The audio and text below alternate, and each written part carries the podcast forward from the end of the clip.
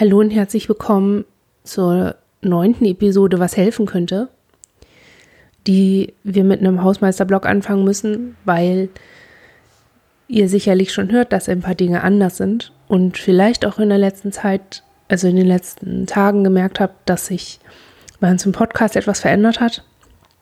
Und ja, die hörbaren Unterschiede sind darin begründet, dass ich jetzt noch nicht in der Sprecherkabine aufnehme oder in einem Karton oder in einem kleinen Raum, sondern in unserem neuen Büro. Zusammen mit zwei Hunden, die eigentlich ausgelastet sein müssten, aber Bubi ist noch nicht so, er findet das noch ein bisschen merkwürdig, nicht bei seinem Kumpel unten zu sein, sondern bei uns hier oben und muss vermutlich die Sendung über einmal die Treppe runter und wieder hoch und dann festzustellen, oh, die Tür ist zu und also es gibt Hintergrundgeräusche in dieser Episode. Und ich sitze neben dem Fenster, auf dessen anderer Seite eine Landstraße ist, wo manchmal Transporter langfahren oder Trecker. Es kann sein, dass die zu hören sind. Etwas Hall ist da. Es ist alles noch. Es wird sich verändern, aber in dieser Episode kann ich da jetzt gerade nicht so viel dran machen. Außerdem könnte es sein, dass ihr festgestellt habt, dass ihr die älteren Episoden im Moment nicht über die über den Feed, zum Beispiel bei iTunes ähm, oder bei SoundCloud hören könnt, was daran liegt, dass wir den Premium-Account von SoundCloud nicht bezahlen können im Moment. Ich habe Schwierigkeiten mit meiner ähm, Bankkarte und bin auch im Bankwechsel. Also wir können gerade nichts buchen oder irgendwas finanzieren, weil wir kein Online-Banking machen und auch nicht vorhaben, das zu machen.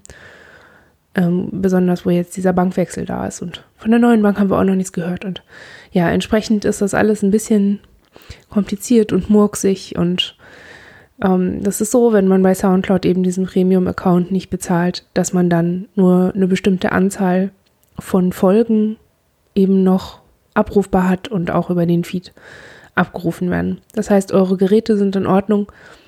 Die neuen Folgen könnt ihr nach wie vor über Soundcloud und den bestehenden Feed anhören.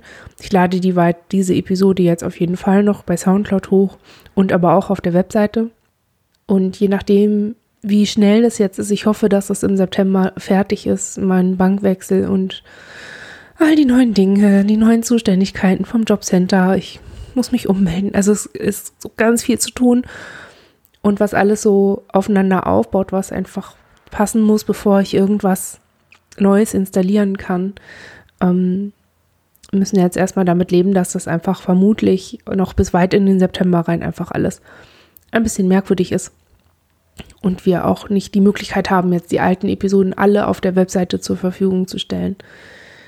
Wir hoffen, dass ihr da ein Verständnis habt und vielleicht darüber, über die Transparenz, die ich hier gerade ähm, darstelle, so ein bisschen auch ein Gespür dafür bekommt, was für eine Privilegienlage einfach hinterm Podcasten steht. Also, dass es einfach auf ganz vielen Ebenen eine Sicherheit und eine Stabilität geben muss, um stabil erreichbar zu sein und um ja stabil alle Inhalte zur Verfügung zu stellen. Das ist nicht nur die Arbeit, die wir hier machen, mit der Recherche und der Aufbereitung von Informationen, die wir dann in diese kleinen Episoden tun oder die Gespräche, die wir mit René führen und jetzt neu auch mit Christiane. Das ist auch ganz viel Infrastruktur und unsere Privilegienlage war lange stabil und ist jetzt gerade im Umbruch und wird sich auch noch mal verändern. Und wir gehören zu einer Personengruppe, die eben nicht so viele Privilegien hat und dann passiert es. Das ist so und wird sicherlich auch immer mal wieder vorkommen. Wir können nicht versprechen, dass das nie wieder passiert. Wir können aber versprechen und zusichern, dass wir immer unser Bestes tun. Und dazu gehört, das eben jetzt ja auch so transparent zu machen, in der Hoffnung, dass ihr das versteht. Und ja, so kommen wir zum Ende von dem Hausmeisterteil.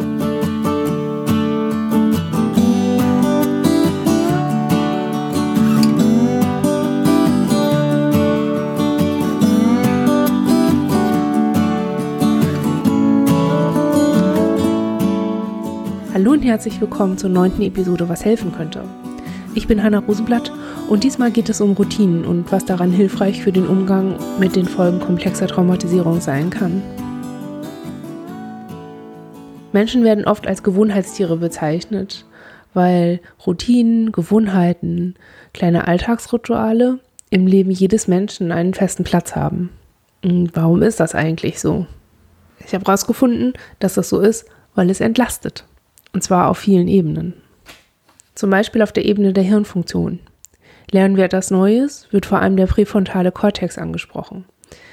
Wiederholen wir es so lange, bis es automatisiert ist, wird der Prozess auf die Basalganglien unterhalb der Großhirnrinde verlagert. Und das bedeutet, die Handlung wird vom Bereich der bewussten Auseinandersetzung mit einer Handlung und dem aktiven drüber nachdenken zu dem Bereich geschwenkt, in dem es um funktionale Aspekte der Regelung geht. Wenn man so will, wird der Lernen halt quasi neurologisch vorverkörpert oder ja vielleicht auch ganz verkörpert, je häufiger man sich aktiv damit auseinandersetzt. Jetzt habe ich diese beiden Gehirnteile benannt. Der präfrontale Kortex ist so das, was quasi hinter der Stirn ist. Und das ist einer der neuesten Teile, so wenn man die evolutionäre Entwicklung von Menschengehirn anschaut, stellt man fest, dass dieser Teil sehr jung ist. Aber der Teil, wo die Basalganglien sind, unterhalb der Großhirnrinde, das ist ein bisschen älter. Das ist quasi sowas wie, ja, gehört zu den Basics. Das ist dabei relevant. Diese Verkörperung von Lerninhalten hat zwei Effekte. Der erste ist, dass der Energiebedarf für eine Handlung geringer ist. Der präfrontale Kortex ist ein Teil des Gehirns, der viel braucht, um so richtig gut zu funktionieren. Deshalb ist er evolutionär der jüngste. Also die Menschen haben sich immer weiter entwickelt und es ging ihnen immer besser. Sie hatten immer mehr Eiweißquellen zur Verfügung und darüber wurde dieser neue Hirnteil entwickelt. Das bedeutet aber auch, dass er viel braucht, um so wirklich richtig gut zu funktionieren. Dazu gehören ausreichende Versorgung mit allen relevanten Stoffen aus Nahrung, Flüssigkeit und der Luft, aber auch ein mittleres Stressniveau durch anregende Umgebung, gute soziale Bindung und eine gesicherte Lebenssituation. Ist das nicht gegeben, wird es schwierig. Anstrengend im besten Fall, unmöglich im Regelfall des Lebens, das traumatische Situationen als Normalität in sich hat. Automatisierte Handlungsabläufe greifen natürlich auch noch auf den präfrontalen Kortex zurück, sind aber nicht mehr von dessen vollster Einsatzbereitschaft bzw. Funktionalität abhängig. Die Handlung funktioniert getragen von eben diesen Basalganglien unterhalb der Großhirnrinde, auch unter Hunger, unter sozialem Stress oder Zeitdruck. Sozialer Stress ist dabei ein Stichwort, denn auch das Sozialleben von Menschen wird durch Routinen entlastet. Man lernt durch Wiederholung. Sprechen ist ein Wiederholungsergebnis. Laufen, lachen, essen. Ein Großteil der Dinge, die wir im Alltag tun, sind das Ergebnis von Wiederholung und also Gewohnheit. Wir selbst haben uns angewöhnt, wie wir individuell laufen zum Beispiel. Und unsere soziale Umwelt hat sich an uns gewöhnt, wie wir das tun. Aneinander gewöhnt zu sein bedeutet weniger erforderliche Kapazitäten für den Umgang miteinander und mehr Vorhersehbarkeit. Das wiederum führt zur Entspannung, Sicherheitsgefühlen und damit zu genau dem mittleren Stressniveau, in dem es sich am besten nachdenken, neu lernen, forschen und auch kreativ sein lässt.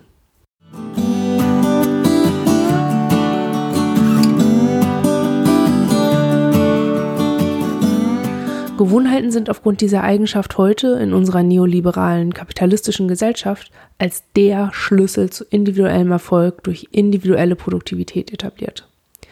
Starte deine Erfolgsroutine und schon bald bist du ganz oben auf der Karriereleiter. Oder mit dieser Routine wirst du fitter, schöner, stärker. Solche Slogans gibt es zuhauf im Netz zu finden und sie alle helfen, denn sie führen alle mehr oder weniger stark zu den Freiräumen, die vielen Menschen das Gefühl geben, weiterzukommen, egal was das Ziel jeweils ist.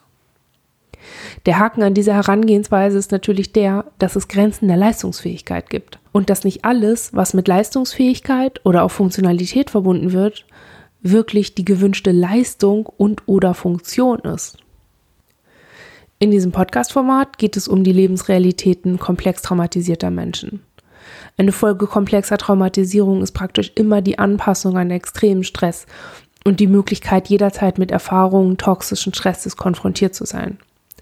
Das heißt, das vom präfrontalen Kortex so sehr gebrauchte mittlere Stresslevel ist weniger und manchmal auch nur selten gegeben.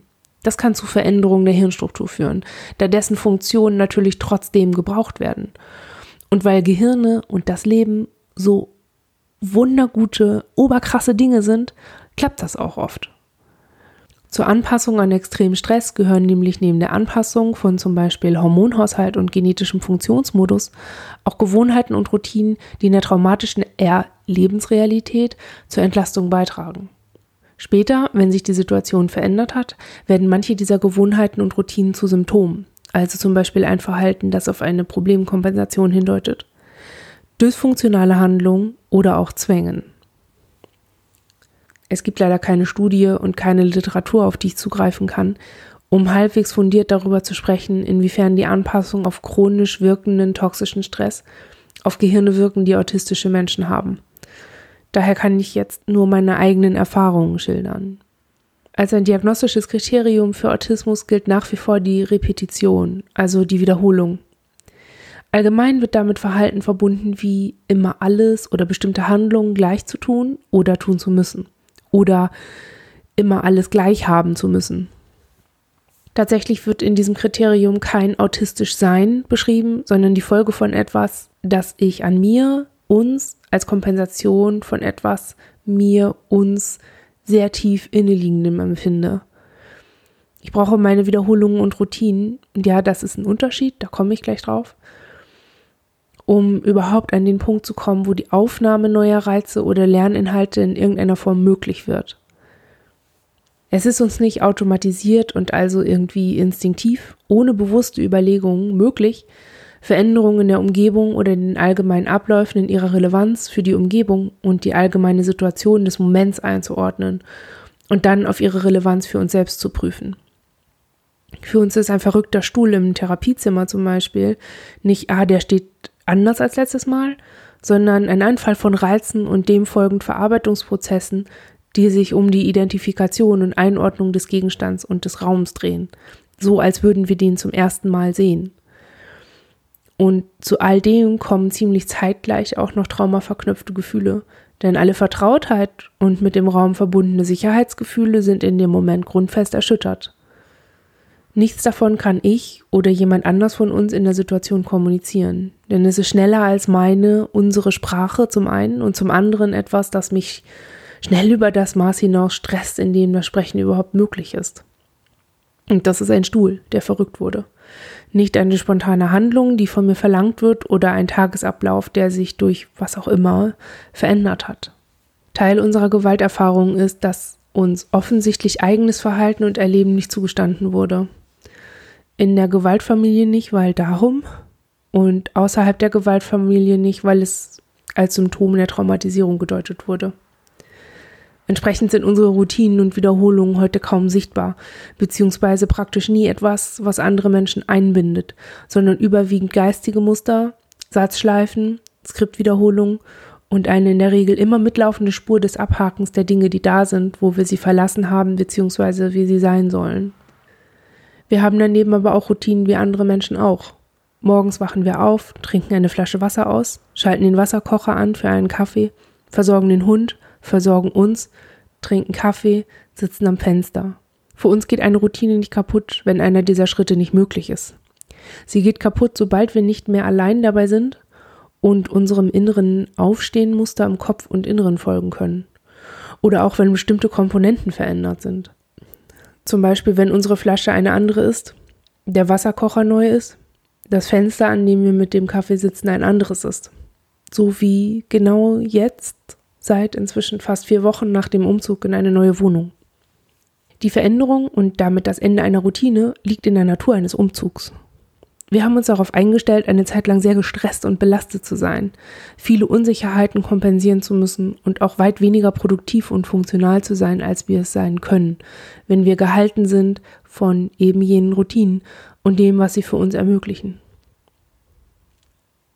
Was wir nun nach vier Wochen sehr deutlich merken, ist, dass wir auch Routinen brauchen, um Routinen entwickeln zu können. Und dass das etwas ist, das wir wie immer mit Dissoziation kompensieren. In unserem Fall ist die Dissoziation nichts Dysfunktionales in dem Sinn, dass sie uns Handlungen verunmöglicht. Wir kriegen unseren Alltag auf die Kette. Wir essen, trinken, sind sozial, richten unsere Wohnung ein, bauen Möbel, sind sehr aktiv. Rein funktional betrachtet ist alles prima, aber das Energielevel ist konstant bei 1 von 100 und das bedeutet, dass derzeit überwiegend Innens aktiv sind, die Funktionsbereiche tragen. Was wieder ganz eigene Folgen mit sich bringt und den Aufbau von Routinen erschwert. Denn speziell diese Ins brauchen sie am wenigsten, um zurechtzukommen und haben am wenigsten Gefühl für die hilfreichen Effekte, die Routinen auf uns als Einsmensch haben. Unser gemeinsames Ding sind daneben aber die Wiederholungen. Die ordnen wir als etwas anderes als Routinen ein, weil sie in der Regel nicht nötig sind, um eine Handlung auszuführen, aber um sie anzustoßen, durchzuführen und abzuschließen. Wir haben zu praktisch allem, was wir als Aufgabe haben oder allgemeiner tun können, wollen, müssen, möchten, ein inneres Set an Mustern, das aus Worten, Skriptstücken und inneren Lauten besteht. Das kann ich nicht besser beschreiben. Das ist halt da und wir benutzen es alle, um Dinge zu tun. Werden wir darin unterbrochen, bedeutet das das Ende einer Handlung, Aufgabe oder Tätigkeit und damit je nach Wichtigkeit oder Dringlichkeit oder Nötigkeit unterschiedliche Auswirkungen. Werden wir beim Füttern des Hundes unterbrochen, ist das schlimmer als beim Schauen von YouTube-Videos, weil das Leben des Hundes davon berührt wird. Denn die Wiederaufnahme der Tätigkeit erfordert mehr Energie für eine weitere Wiederholung, eine neuerliche Einordnung von sich selbst in Bezug zur Tätigkeit, der Tätigkeit in Bezug auf die Umwelt und viel mehr. Was stellt für uns Unterbrechungen dar? Im Grunde alles, immer. Und was hilft, den Umgang damit zu erleichtern und so zu verhindern, in eine Überforderung zu geraten, die an die Überforderung aus traumatischen Erfahrungen erinnert und die Dissoziation als Kompensation erfordert? Genau, Routine.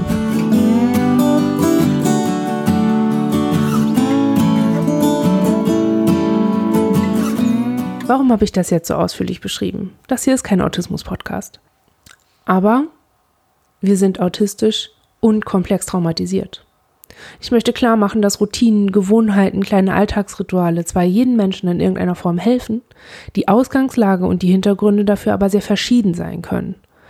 Entsprechend ist es für manche Menschen sehr wichtig, den ganzen Tag durchstrukturiert und mit Routinen gefüllt zu haben, und für manche geht es nur um einen einzelnen Aspekt.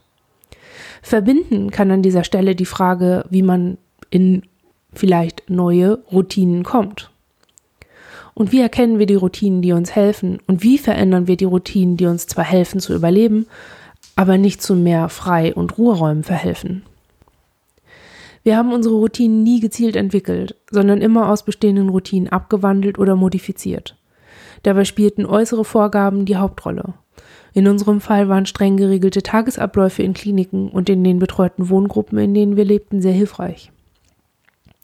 Einerseits einfach, weil dem inneren Chaos zu der Zeit eine äußere Klarheit und dadurch Halt entgegenstand und andererseits, weil es uns Alltagsfunktionssystemen die Möglichkeit gab, die eben beschriebenen inneren Muster und Wiederholungen zu entwickeln, die wiederum halfen, uns innerhalb dieser Vorgaben so zu bewegen, dass wir uns unseren eigenen Bedürfnissen und Routinen im eigenen annähern konnten.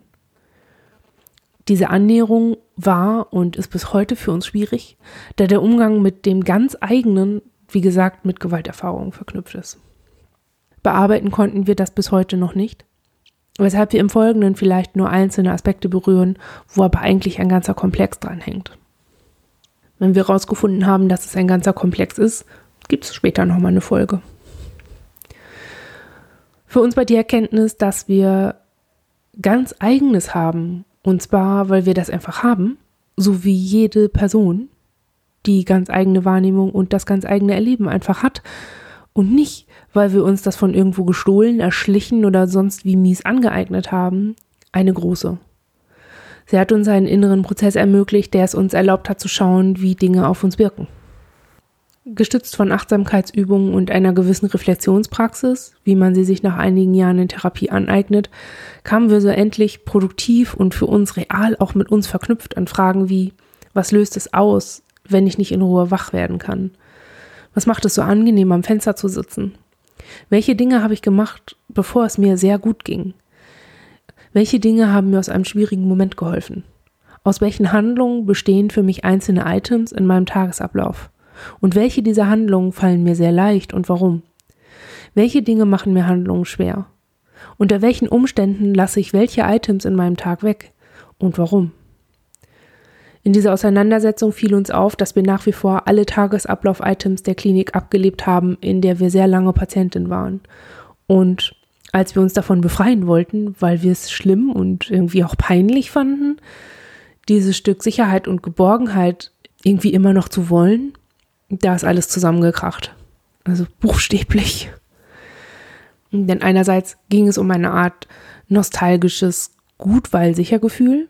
Andererseits ging es um die Kompensation einer Unfähigkeit, die man uns weder ansieht noch zutraut, nämlich die Selbstorganisation im Sinne einer intuitiven Handlung. Ohne mehr oder weniger akribische Planung des Tagesablaufs, der Ordnung in der Wohnung bzw. Stationen in der Wohnung, an denen wir etwas tun, sind wir am Arsch. Und das so weit, dass wir nicht vernünftig essen, uns anziehen, waschen, Sozialkontakte aufnehmen, medizinische Versorgung sichern, zur Therapie gehen und sonstiges. Wir sind da nicht unglücklich oder so, aber wir kommen nicht aus der Kompensation von Unterbrechungen und wieder Neuanfängen und versuchen und versuchen und weiter versuchen und machen und tun. Im günstigsten Fall geht es dabei dann um etwas, das mit unseren Projekten zu tun hat. Also praktisch alle unsere Projekte, vom Blog bis Podcast, hat mit genau sowas angefangen. Und, und wenn das so ist, dann geht es um unsere Spezialinteressen. Also um einen sehr angenehmen Hyperfokus. Im Regelfall geht es aber um Dinge, die uns eher schwerfallen. Zum Beispiel zu duschen. Das klingt nach einem kleinen Task. Für uns bedeutet es aber mehrere Handgriffe und eine ganze Menge Dinge, die vorher passen müssen, um uns in diese Krachhülle, in der wir mit so vielen unangenehmen Dingen gleichzeitig konfrontiert werden, zu begeben. Wenn wir in so einem Selbstorganisationsloch sind, kann es sein, dass wir den ganzen Tag nichts schaffen, weil wir es nicht schaffen, die Bedingungen für das Duschen zu schaffen und damit das Tagesitem, das nötig ist, um andere Dinge zu tun, zum Beispiel mit einer Person in Kontakt zu gehen, die hilft, einen Tagesplan zu machen. In unserer Auseinandersetzung haben wir dann gemerkt, dass wir diese Löcher nicht in der Heftigkeit hatten, als wir noch sehr viel mehr so gemacht haben wie in der Klinik. Aufstehzeit, Essenszeit, Freizeiten, Schulbildungszeiten und so weiter. Also sind wir zurück zu diesem Plan und haben geprüft, welche Bestandteile in unserem Heute-Leben sehr gut funktionieren und welche wir eigentlich nur deshalb behalten, weil wir da noch nichts anderes hinkriegen. Und warum?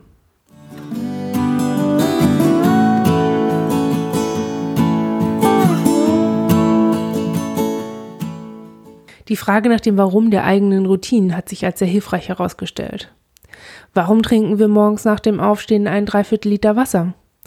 Weil es das Aufwachen leichter macht, Kopfschmerzen vorbeugt, Kinder ins beruhigt, Jugendliche ins versichert und wir den Tag nicht mit dem großen C schon im Flashback verbringen müssen. Also, weil es uns gut tut. Das ist also eine der guten Routinen. Warum essen wir Scheiße, wenn wir uns scheiße fühlen? weil es noch nicht anders geht. Hier können wir also mal schauen, ob es nicht Aspekte gibt, die veränderbar sind. Da unsere Therapeutin immer sowas fragt wie, und was bedeutet das? Und wir mit ihr eher die traumabezogenen und inneren Vorgänge besprechen, hat es meistens wenig Sinn, mit ihr die Ebene unseres Verhaltens auszuloten. Das heißt nicht, dass das nie Thema ist. Es ist aber schon meistens so, dass wir uns solche Agenten selber setzen und durcharbeiten. Das heißt nicht, dass es nie Thema ist. Es ist aber schon meistens so, dass wir uns solche Vorhaben selber setzen und durcharbeiten.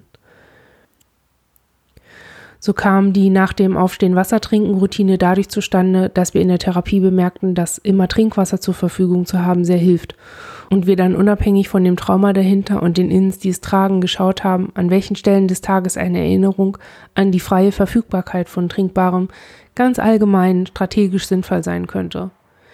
Denn immer darauf zu warten, bis sich die Ins, die vom Mangel getriggert werden, melden, ist zwar zuverlässig, aber nicht effizient. Es frisst Energie, die für andere Dinge als die Reorientierung und Notfallselbstversorgung frei sein könnte. Ich habe dieses Beispiel gewählt, um Folgendes in dieser Episode unterzubringen. Die meisten Dinge, die man macht, folgen einer Art Routine, die die Funktionalität des eigenen Überlebens sichern. Jeder Routine liegt eine Effizienz zugrunde. Die Problematik komplex traumatisierter Menschen ist jedoch die, dass es dabei oft um eine Form der Effizienz geht, die mehr Energie als nötig erfordert.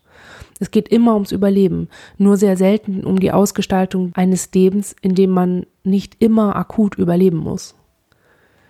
Die Antwort auf praktisch jede unserer in Anführungszeichen schlechten, schädigenden, dysfunktionalen Routinen ist, dass wir Traumafolgen, autistisches Erleben und die damit einhergehenden Behinderungen kompensieren und noch keine anderen Strategien entwickelt haben.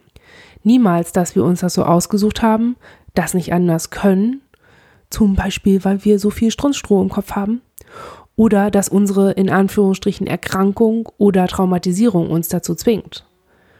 Das im Hinterkopf zu haben, löst in uns viele Potenziale und auch Motivation zur Veränderung aus.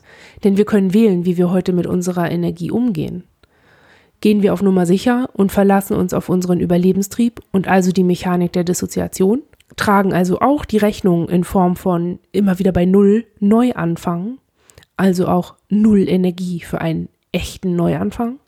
Oder probieren wir mal Kleinstmengen von Energie an anderen Stellen abzuzweigen, die verhindern, dass immer wieder volle Pulle erforderlich ist. Wir erleben unsere Routinen als Akt der energetischen Umverteilung zu unserem Gunsten. Routinen helfen uns, unser Leben als etwas zu empfinden, das von uns verkörpert wird, was sich einerseits im Gehirn zeigt, andererseits aber auch in der Art, wie wir einander erleben, da der Körper uns alle verbindet und ermöglicht, dass wir alle von unseren Taten an und mit ihm profitieren können. Routinen helfen uns aber auch, anderen Menschen zu kommunizieren, was wir brauchen. Wer mehr über uns weiß, weiß auch, dass wir unsere Routinen brauchen, um überhaupt die Kraft zu haben für Kommunikation und Interaktion. Auch um von außen, wenn nötig, gehalten im Sinne von unterstützt werden zu können. Wir haben schon Menschen kennengelernt, die sich davon unter Druck gesetzt gefühlt haben oder die das Gefühl hatten, von uns emotional erpresst zu werden. Das waren bisher nur Menschen, denen wir sowieso schon zu viel waren und die uns nicht verstanden haben. Davon haben wir keine mehr im Leben. Trotzdem ist das natürlich eine Sorge und ein Aspekt, der unsere traumabedingte Vermeidung unterstützt, unsere Routinen dann doch lieber weiter zu verstecken, im direkten Kontakt zu verschweigen und niemals irgendjemand einzubinden. Routinen sollen kein Zwang sein oder werden, weder für uns noch für andere Menschen. Dass wir Routinen im Leben haben, ist für uns jedoch zwingend notwendig, um die Form der Alltagsfunktionalität, wie sie in unserer Gesellschaft nötig ist, erreichen zu können. Nochmal zur Erinnerung, ich spreche hier nicht von einer Funktionalität im Job oder der Funktionalität, die nötig ist, um Freundinnen zu haben. Ich spreche von den absoluten Basics, die nötig sind, um sich selbst und ständig am Leben zu erhalten. Wenn möglich, einem das auch lebenswert ist. Um unsere Routinen zu stricken, haben wir folgendes Vorgehen entwickelt. Also erstens die aktuelle Routine beobachten lassen. Wir sind da sehr analytisch vorgegangen und haben Stundenprotokolle gemacht. Und das über eine ganze Woche, um zu schauen, was passiert da eigentlich, was machen wir eigentlich die einzelnen Items auf ihre Funktionalität und mechanische Bedeutung für den ganzen Tag, das eigene Innenleben, das Sozialleben und den Energiehaushalt prüfen. Ein Item kann zum Beispiel sein, das Frühstücken, ein anderes Item kann aber auch sein, zur Therapie zu gehen oder sich mit Freundinnen zu treffen. Dann muss sich überlegt werden, welche Effekte der jetzigen Routine gewünscht sind und welche eher nicht. Dann muss man schauen, was gewünschte Effekte zu gewünschten Effekten macht. Geht es um Traumawahrheiten, wie zum Beispiel, ich will mehr schaffen, weil Leute, die viel schaffen, sind gute Leute und nicht so scheiß abschauen wie ich, der gar nichts schafft? Oder geht es da um ganz eigenes Erleben und Wünschen? Sind gewünschte Effekte durch mehr Effizienz an anderer Stelle auch möglich? Also zum Beispiel beim Essen. Ja, eine Fressorgie am Abend macht nachhaltig satt, aber kann ich die Menge der Fressorgie vielleicht auf den Tag verteilen, um gar nicht erst Fressorgie nötig machend hungrig zu werden? Alternative Handlungsmuster überlegen und im Kopf durchgehen. Und dabei sollte der Schritt nicht zu groß sein. Also die morgens Wasser trinken Routine hat zum Beispiel jetzt nur bedeutet, dass wir eine Flasche Wasser am Bett stehen haben. Das hatten wir vorher nicht. Und nachdem wir das am Bett hingekriegt haben, da eine stehen zu haben und dann das auch immer zu schaffen, die immer voll zu machen am Abend, damit wir am nächsten Morgen eine volle Flasche da stehen haben. Als das funktioniert hat, haben wir angefangen, eine Flasche ins Büro zu stellen und dann hat das geklappt, die regelmäßig aufzufüllen und immer da zu haben. Dann ging es um die Routine, immer Wasser dabei zu haben, wenn wir unterwegs waren, also immer eine Flasche zu haben, die wir in den Rucksack stecken können. Aber angefangen hat das halt alles mit dieser, mit dieser Überlegung, was schaffe ich am ehesten? Und das war am Abend, bevor wir schlafen gehen, nochmal die Flasche Wasser aufzufüllen und die an unser Bett zu stellen.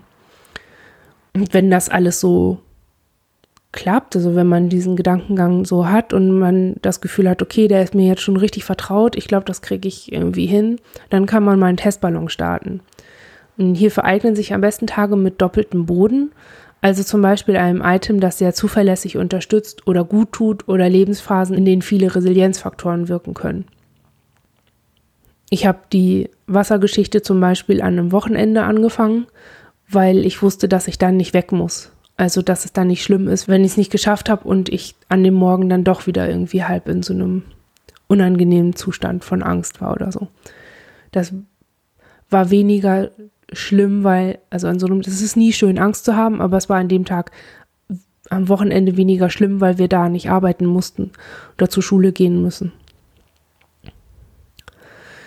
Dann startet man halt einen zweiten Testballon, wenn das irgendwie ganz gut funktioniert hat oder eben auch nicht funktioniert hat. Auf jeden Fall lohnt es sich, einen zweiten Testballon zu starten und auch einen dritten hochzufahren, weil jeder Tag ist anders und jedes Mal kann Routine anders wirken, gerade am Anfang. Also es hätte ja auch sein können, dass ich feststelle, hm, das hilft eigentlich doch gar nicht. Die Idee ist gut, aber es funktioniert überhaupt nicht.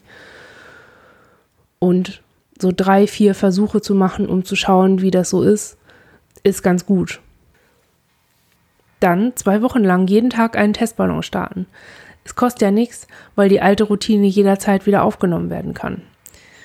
In der Zeit kann es sich auch lohnen, beides gleichzeitig zu probieren. Also zu schauen, also wenn es sich nicht widerspricht, ne? wenn man jetzt was Neues etablieren will, wie zum Beispiel seine Socken, wie zum Beispiel die Socken, die man auszieht, nicht beim Ausziehen so auf links zu drehen, weil man sie, wenn sie dann gewaschen sind, nochmal wieder andersrum drehen muss, um sie anzuziehen. Also das ist jetzt so ein kleines Beispiel. Ähm, das kann man ja gleichzeitig zu seiner üblichen Routine machen. Es geht jetzt zum Beispiel nicht, wenn man, wenn man gewohnheitsmäßig nicht mehr rauchen möchte, dann ist es natürlich ungünstig, wenn man zwischendrin noch raucht. Aber manchmal, bei manchen Dingen kann es gut sein und auch nach innen versichern, wenn man die neuen Dinge gleichzeitig mit den alten Dingen macht. Weil es manchmal bei manchen Dingen einfach diese Gleichzeitigkeit braucht, um zu verarbeiten, dass neue Dinge überhaupt möglich sind. Die dritte Woche mit, den neuen, mit einer neuen Routine kann vorbeigehen und dann merkt man, dass es zur Routine geworden ist, einen Testballon zu starten. An der Stelle kann man dann mal prüfen, ob das so okay ist und so bleiben kann. Man kann reflektieren, wie es ist, was es bewirkt und wieso es das tut. Also fühlt es sich jetzt gerade gut an, weil sich gut anfühlt, irgendwas Neues geschafft zu haben und ein Vorhaben durchgezogen zu haben, oder fühlt es sich gerade wirklich gut an, weil die Routine etwas macht, was gut tut. Es ist wichtig zu schauen, was von beiden es ist. Denn wenn es sich einfach nur gut anfühlt, weil man was geschafft hat, dann äh, ist die Routine nicht verinnerlicht. Dann wird sie auch schnell wieder kaputt gehen können. Uns haben keine Routinen je geholfen, die mehr tun sollen als uns in dem, was wir tun müssen, zu entlasten. Und manchmal ist das schon das Einzige, was andere Prozesse im Leben nach viel Gewalt und Überlebenskampf anzustoßen und halten hilft. Entlastung. Es ist also wichtig, nicht nach einer Erlösung von einer problematischen Routine zu suchen, sondern nach etwas, das die Last oder die Notwendigkeit für diese Routine etwas senkt.